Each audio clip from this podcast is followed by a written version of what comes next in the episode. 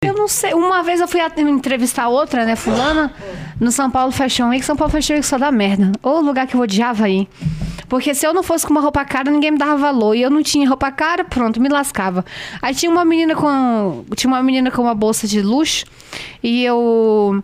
Fulana, quanto que é essa bolsa? Nossa, que pergunta irrelevante. O que interessa quanto é minha bolsa? Eu falei, querida, você tá no maior evento de moda do país. Acho que a sua bolsa da Gucci é relevante. Ah, você falou isso? Falei.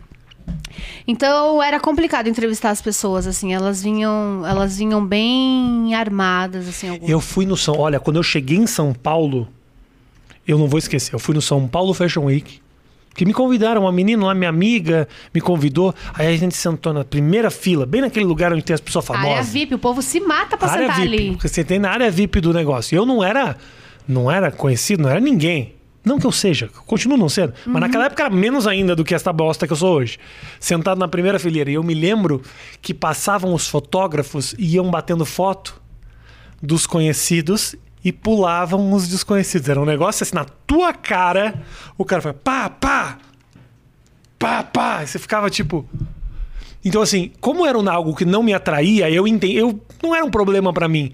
Mas eu ficava imaginando aquele que queria estar ali, queria aparecer. Eu já É Humilhante, cheguei a humilhante. ser convidada a sair dessas cadeiras na primeira fileira, porque estavam chegando Constância Pascolato e precisava sentar. E aí? Aí eu levantei e fui pra fileira de trás. Jura? São Paulo Fashion Week é um dos eventos mais escrotos que existem nesse país.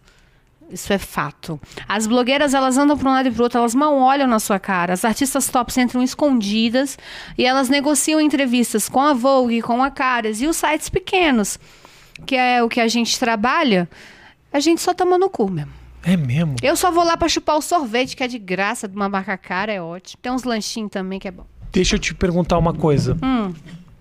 Escolinha do Gugu. Isso aí é interessante. Quem que tava na escolinha do Gugu com você? Ah, eh, tinha o, ti, o Tiririca fazia umas participações. Tinha que é engraçado pra caralho, né? É, mas ele é tímido f- nos bastidores. Fora da. da, da- Todo humorista a- é, tem uma dupla personalidade que eu acho incrível, assim. É e não é uma coisa. É, é, é, é. Ah, Se nós não estamos gravando, eu Sim. tô tranquilíssimo. É. E ele É era porque você assim. fica, né? As pessoas criam essa expectativa de que o comediante ele é a pessoa mais engraçada do mundo. E não é. E o cara trabalha com isso, Sim, entendeu? às vezes o cara é chato pra caralho. Ah, entendeu? às vezes o cara é chato pra caralho. Eu sou um insuportável.